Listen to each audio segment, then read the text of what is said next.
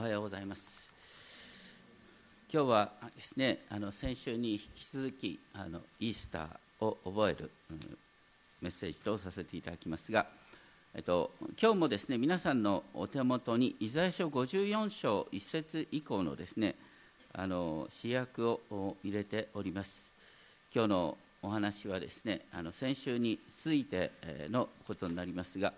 先週はですねイザヤ書50 2章53章から共に覚えました。そしてその中で特に「主のしもべの歌」というのを言いました。これは本当に不思議なキリスト予言ですがイエス様ご自身がその主のしもべの歌を自分の歌としておられたっていう話をしました。イザヤ書52章ではですねイスラエルの神が全世界の王となると約束されながらそしてその主の身腕が現れたのはなんと不思議にも蔑まれ人々からのけ者にされ悲しみの人で病を知っていた。人が顔を背けるほど蔑まれ私たちも彼を尊ばなかった。という方であると記されていました。人は誰しもですね強く有能な尊敬できるリーダーを求めますけれどもその正反対の十字架にかけられた敗北者として見られた方その方によって世界が救われるっていうんです。そんなことはですね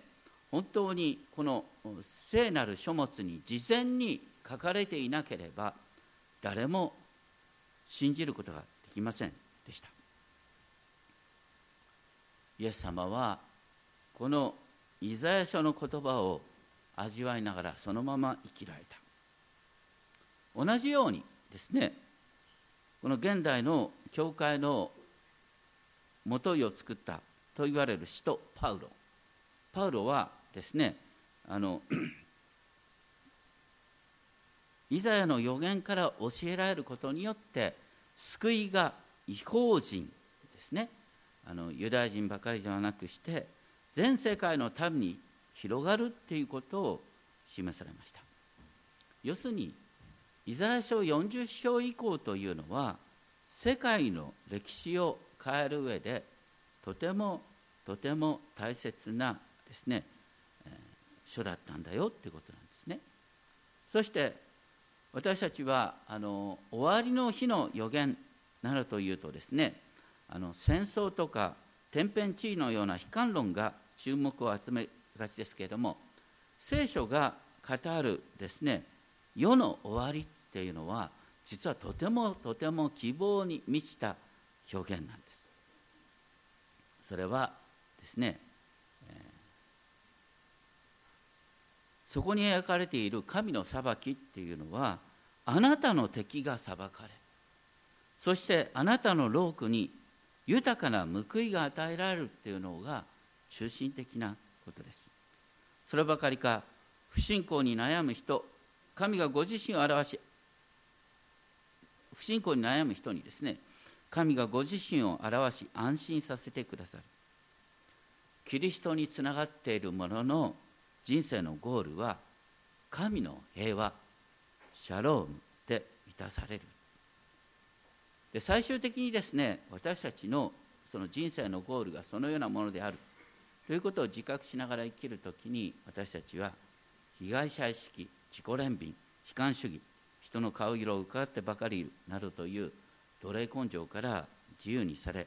神の子としての誇りのうちに神から与えられている人生を生きることができるんではないかと思います。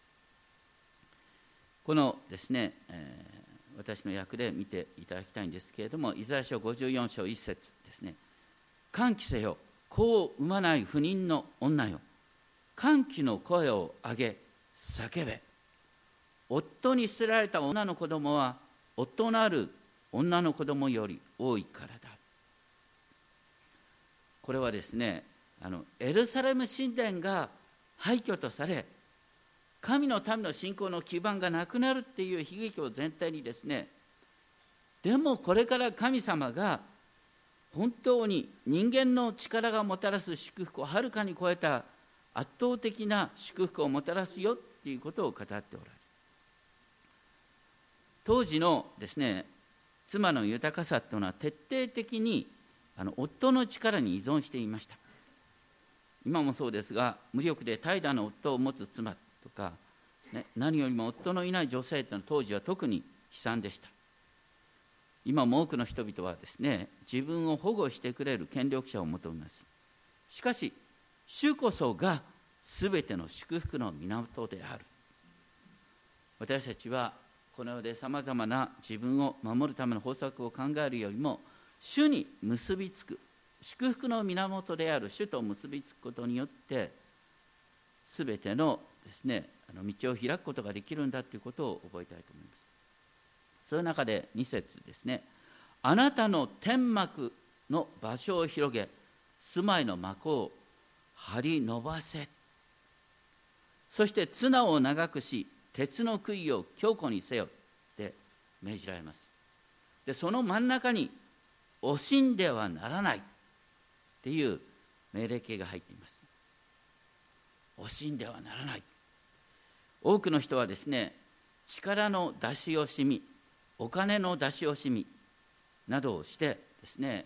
自分のお金をため込むことで将来の安心を得ようとしますが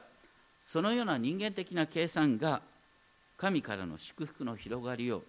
止める止めているっていう現実があるんではないでしょうか。あの多くの人はですね忘れがちなんですが日本でね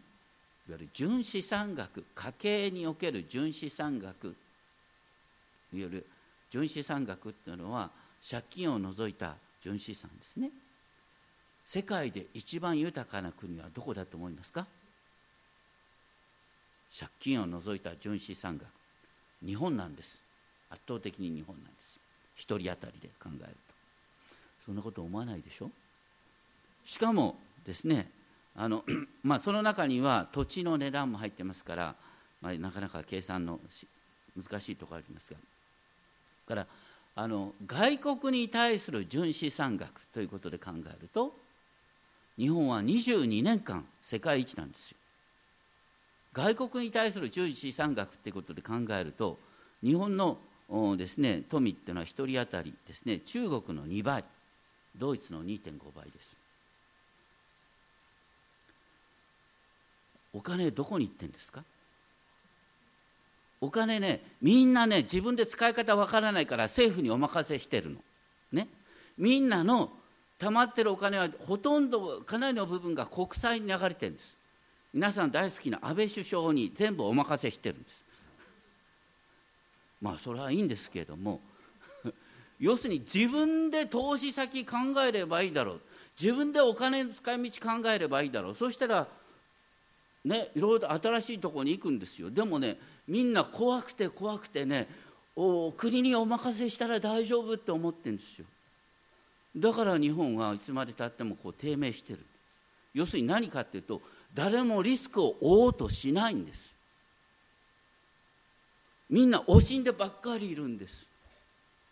溜め込んだらどうにかなると思ってるんです。で国がどんどんどんどんなんかねこう未来に対するですね不安でいっぱいになる。私たちクリスチャンというのは本来ですね何があっても最終的には大丈夫なんだよ、ね、神様は私たちの人生を本当に祝福に満ちた世界へと導いているんだから失敗したって大丈夫だよ。ってね。勇気勇敢に冒険できるっていうのが実はクリスチャンであるはずなんだよ。っていうことなんですね。そしてここでは54章3節ですね。あなたは右と左に増え広がりその子孫は国々を所有し荒れ果てた町々を人の住むところとする。本当にですねあなたの子孫はこう神の民の子孫はどんどん広がるんだよ。恐れるなあなたは恥を見ない、ね、かつてバビロンで苦しめられた民が今これから新しい時代が始まるんだよっていうことが書いてある。なぜなら54章5節。あなたの夫はあなたを作ったものその名は万軍の主。あなたの贖い主はイスラエルの聖なる方全地の神と呼ばれているからだ。イスラエルの民に向かってねあなたは神様にとっての花嫁なんだよ。神様はあなたの夫なんだ。特別な方なんだ。全知の神なんだ。だからあなたを見捨てるわけはないでしょ。って言っているんです。そして今この新約の時代ですね。どうなったかというとイエス様はユダヤ人の王としてイスラエルの歴史を完成してくださった。イスラエルの使命っていうのは全世界に対する祭祀の王国となるっていうことだった。イエス様はねこうユダヤ人の王として十字架にかかることによって祭祀の王国としての使命を全うしてくださって今私たちの花嫁とされているんだ。あなたを作った方は神ご自身なんだよ。だから神様は何度でもあなたを許してくださるんだ。イザヤ書に書いてあるのはあなたが失敗することは神様の想定ない害じゃない。こんなはずじゃなかったってんじゃなくてお前が失敗するのことは最初から分かってるんだよ。だから失敗した時に私のもとに帰ってきなさいって神様は語っている。そして54章7節8節っていうのはあの本当にですね感動的な御言葉。私はほんのひとときあなたを見捨てたが大きな哀れみを持ってあなたを集める。怒りがあふれてひととき私の顔をあなたから隠したが永遠に変わらぬ愛を持ってあなたを憐れむ。ここでは怒りが短期間であることと愛の永遠性っていうのが対比されている。でこのここで変わらぬ愛っていう表現がありますが変わらぬ愛を持ってあなたを憐れ。この変わらないというのは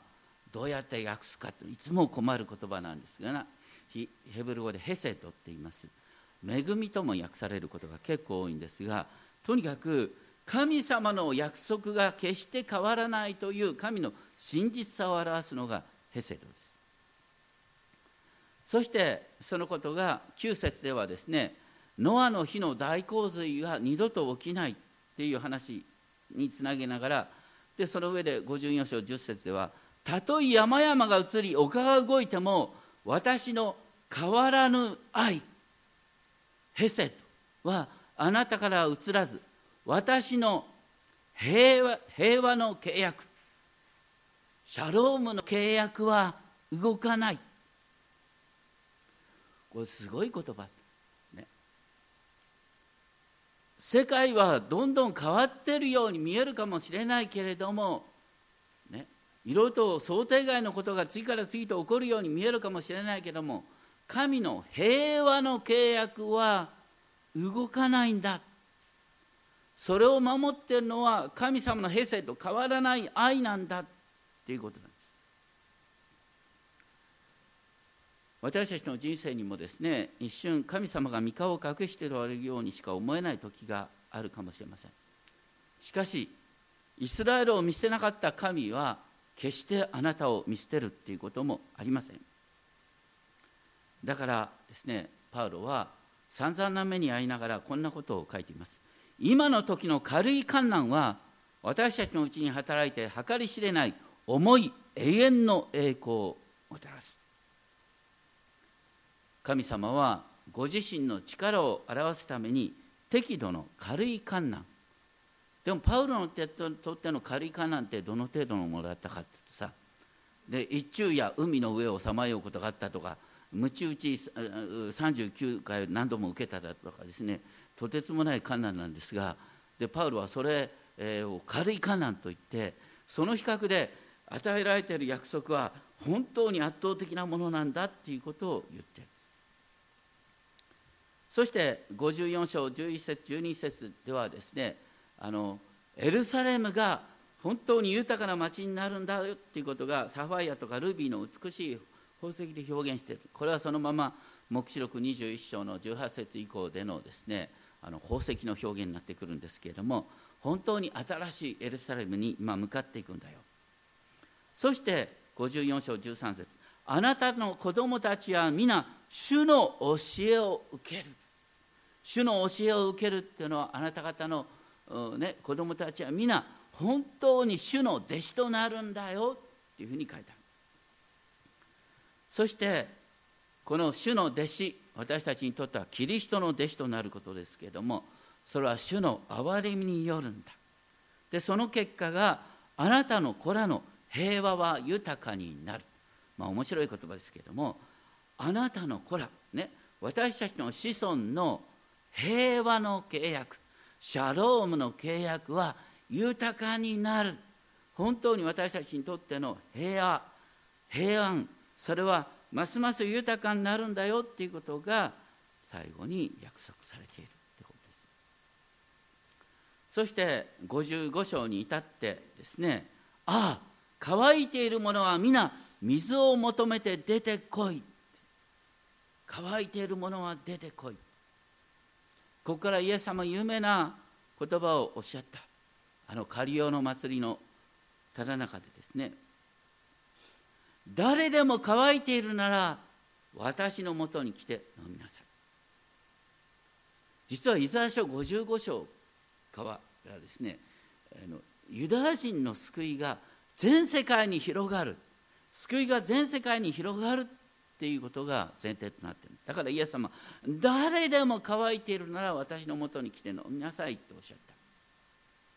そして私を信じる者はその人の心の奥底から生ける水の川が流れ出るようになる。イエス様を信じる人の心の奥底から生ける水の川が流れ出て周りの人々を潤すんだ。乾いたちを潤すことができるんだ。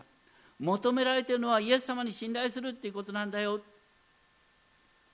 だから55章2節銀というのは当時の通貨ですがお金のことなんか心配するなよ。何も大切なのは神様に聞くことなんだ。55章3節。耳を傾け私のところに出てこい。聞け。するとあなた方の魂は生きる。神様に聞きなさいよ。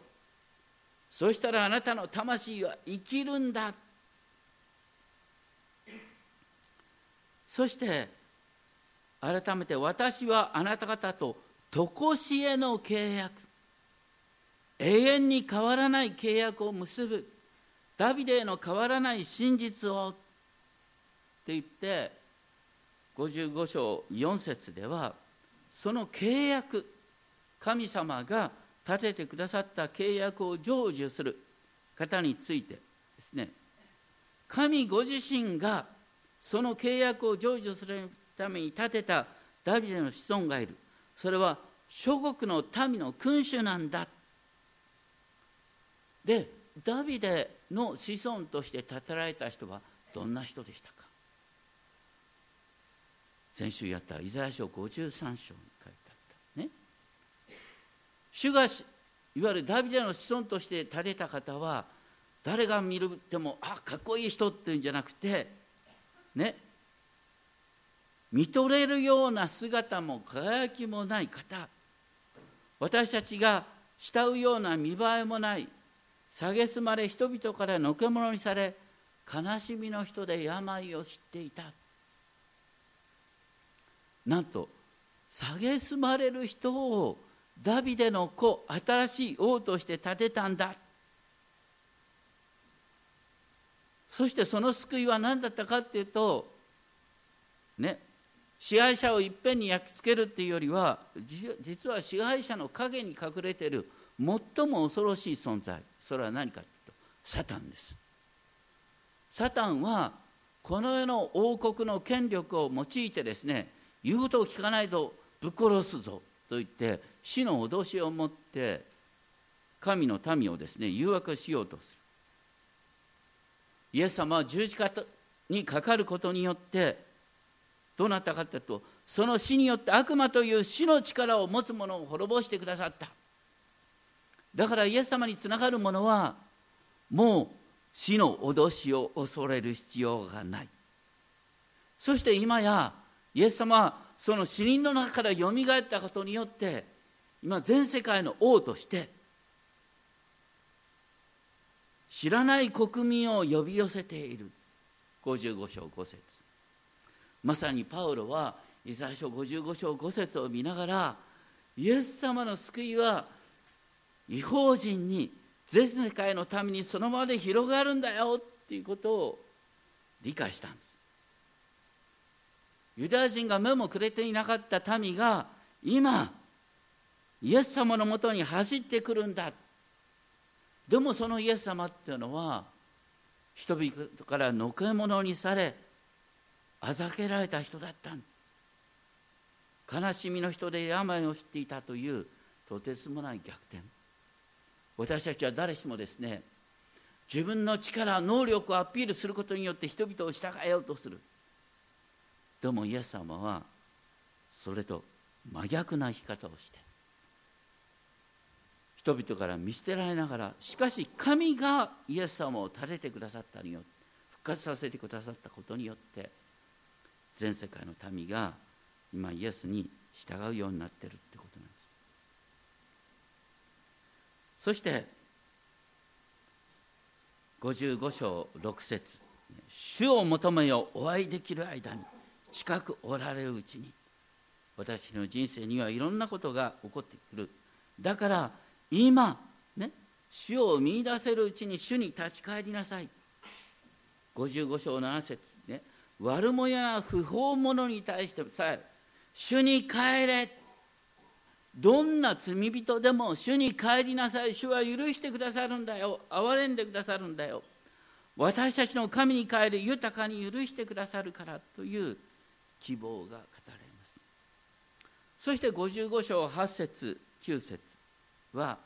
これは55章8節9節というのは多くの人がね本当になんでこんなことになっちゃうのっていう時に慰めを受ける言葉ですね。55章8節私の思いはあなた方の思いと異なりあなた方の道は私の道と異なる。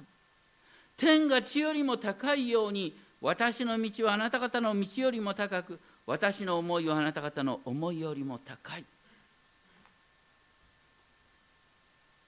当時の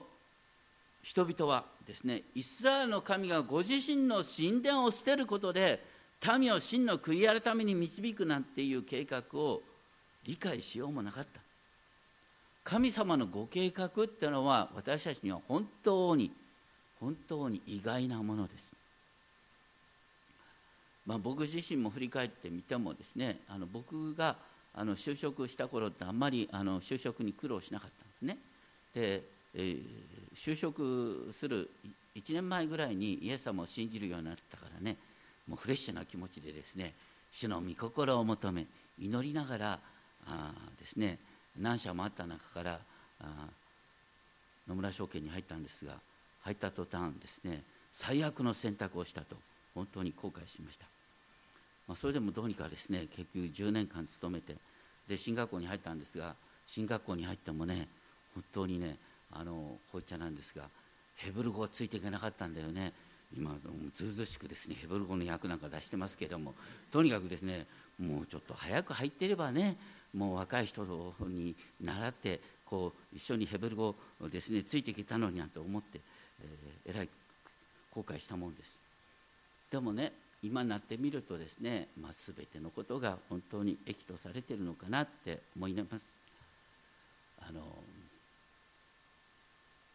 まあ株式相場なんて本当にねあれ大体毎週ねシナリオ言うことの意見が変わりますからね皆さん専門家の意見なんて分かんないですよ、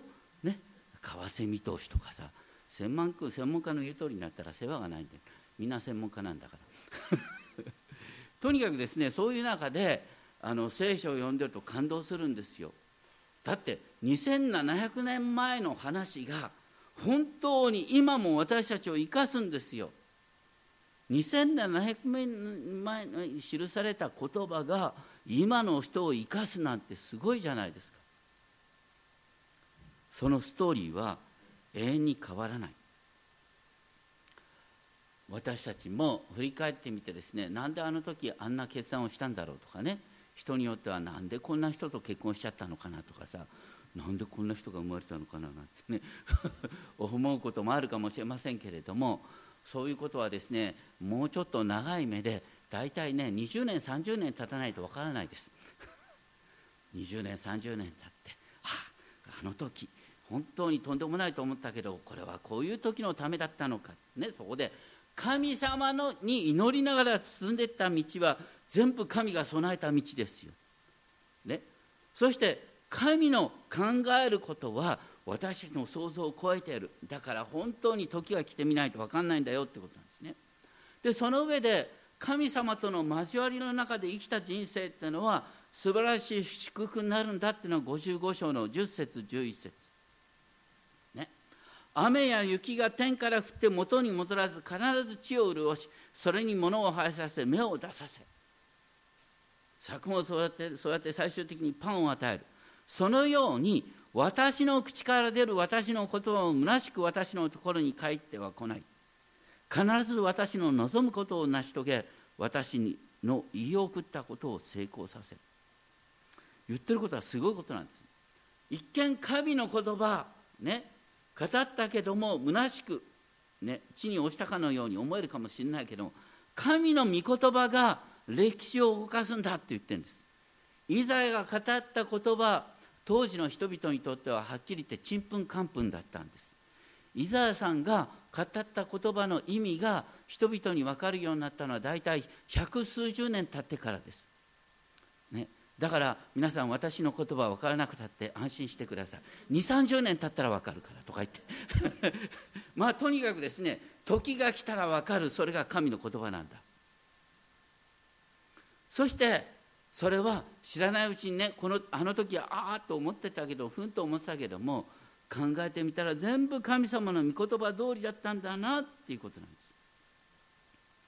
そして55章12節誠にあなた方は喜びを持って出てき平和のうちに導かれていく。シャロームのうちに導かれていく。と言って55章12節以降ですね。この新しいエルサレムの姿が山と丘はあなた方の前前で歓喜の声を上げ野の木々も皆手を打ち鳴らす。茨の代わりにもみの木が生えオドロの代わりにミルトスが生える。このね多くの人はねイザヤ書を読んでってね55章11節あたりであいいこと書いてあるなって終わるんですが本当にいいことはイザヤ書55章12節13節なんですよ。これは何かっていうと呪われた世界が祝福に変わるっていうことなんです。あの茨っていうのは人を傷つける役に立たない木の代名詞なんですけれどもその茨の代わりにもみの木が生える。もみの木っていうのは糸杉とも訳される。神殿建設に用いられる高価な木材です。だから呪われた世界が祝福に変わるっていうのは茨の代わりにもみの木が生える。オドロの代わりにミルトスが生える。オドロもトゲのあるですね雑草ですけれどもミルトスそれはあのこうその果実には鎮痛作用がある。また祝いの木とも言われる。だから踊の代わりにミルトスっても呪いが祝福に変わるっていうことなんです。ここに書いてあることは呪いの時代が終わって祝福の世界が全地を満たすっていうことを言ってるんです。だからこれは新しい天と新しい地シャロームが完成する世界をね、踊るの代わりにミルトス茨の代わりにもみの木ということで表現されている。アダムの罪によってこの地は呪われた地となった。その呪われた地が今祝福の地に変わるっていうプロセスの中にあるんだよ。ということを言っています。当然聖書の中にはですね神の御言葉に従わない者への厳しい裁きの傾向が書いてあります。でも私たちクリスチャンにとってのですね裁きって何かというと私たちを清めるための神様のですね訓練。私たちがとにかくイエス様の皆を呼び求める限り私たちは決して救いを失うことがないんです。そして私たちはイエス様に出会う時に栄光の復活に預かりキリストと似たものに変えられていくけどもその時同時にこの全世界全ての作られた世界が祝福に満ちた世界へと変えられているんだよっていうのが聖書に繰り返され繰り返し約束されていることです。ローマ人の手紙8章の19節21節でもですねパウロはこんなふうに言っています。被造物も切実な思いで神の子供たちの現れを待ち望んでいる。被造物自体も滅びの束縛から解放され神の子供たちの栄光の自由の中に入れられる。私たち神の子供たちが復活して栄光に預かる時にこの全被造物全ての世界が栄光に満ちたものへと変えられる。呪いが過ぎ去って祝福に満ちた世界が私たちを迎え入れるんだっていうことなんです。そしてイザヤ書のこの52章から55章の流れを見て本当にですね感動することは何かね。イザヤ書52章で本当に今神の救いがですね、えー、目に見える形で現れるってね。でイスラエルの神が王となるっていうことが書いてあるんですけれどもイスラエルの神が王となると言ってイスラエルの神はどういう形で王としてご自身を表したんですか？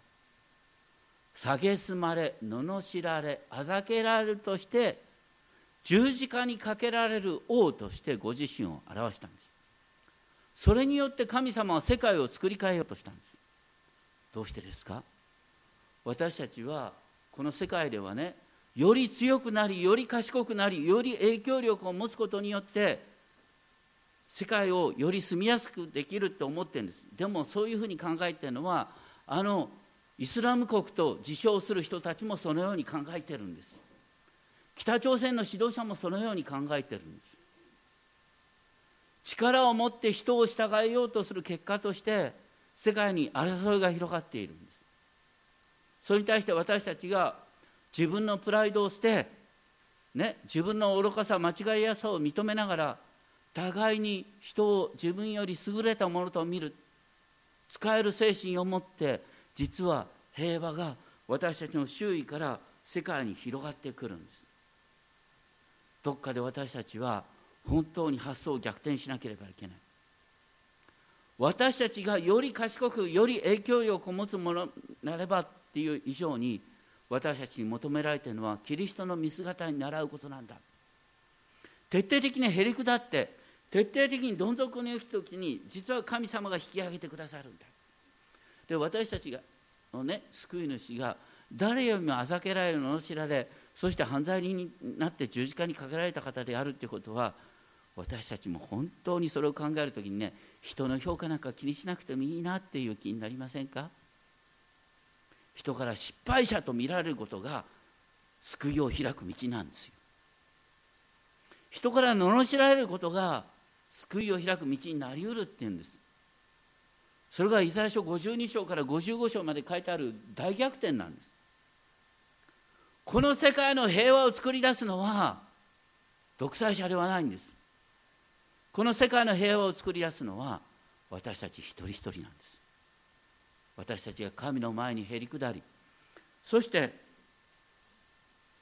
互いを喜び合っていく。そういうところから世界は変わっていく。そしてそれは私たちのうちにすでに始まっている。大事なのは新しい創造ですってパウロは言いました。新しい創造って何ですか？私たちのうちに創造主なる御霊が住んでいる。あなたのうちに住んでいる精霊は創造主なんです。あなたを根本から作り変える方なんです。作り変えられる方過程であなたはいつまでたっても変わりはしないねなんてね人から揶揄されることもあります。教会に行っても何も変わらないななんて言われることもあります。それは人の評価です。私たちがイエス様につながっている限り私たちのうちには私たちは日々新しくされている。それは時が来たら分かります神が私たちのうちになしてくださった。新しい創造を信じたいと思います。とにかく本当に神様の御心は私たちの想像を超えた形で進んでいく。そして神の御言葉は決して無駄に落ちない。だからあなたが神の御言葉を心に蓄えそして御言葉をいつも日々思い巡らしながら生きているなら結果は必ず現れるんです。それを信じながらいろんなことが人生の中で起きますが日々御言葉を蓄えそして私たちの救い主は誰よりもあざけられ罵られ見捨てられた方なんだ。その方を全能の神は死者の中からよみがらせてくださったんだ。そこに希望を生み出して日々歩んでいきたいと思います。天地万物を創造された全能の父なる神様私たちは本当にこの世の基準で自分をかっこよく見せたいと思います。自分を賢く見せたいと思います。しかしそれによって世界が変わるわけではありません。本当に大切なのは私たち一人一人がキリストの姿に習うことです。そして大胆に失敗を恐れずに自分に与えられている賜物をそして財を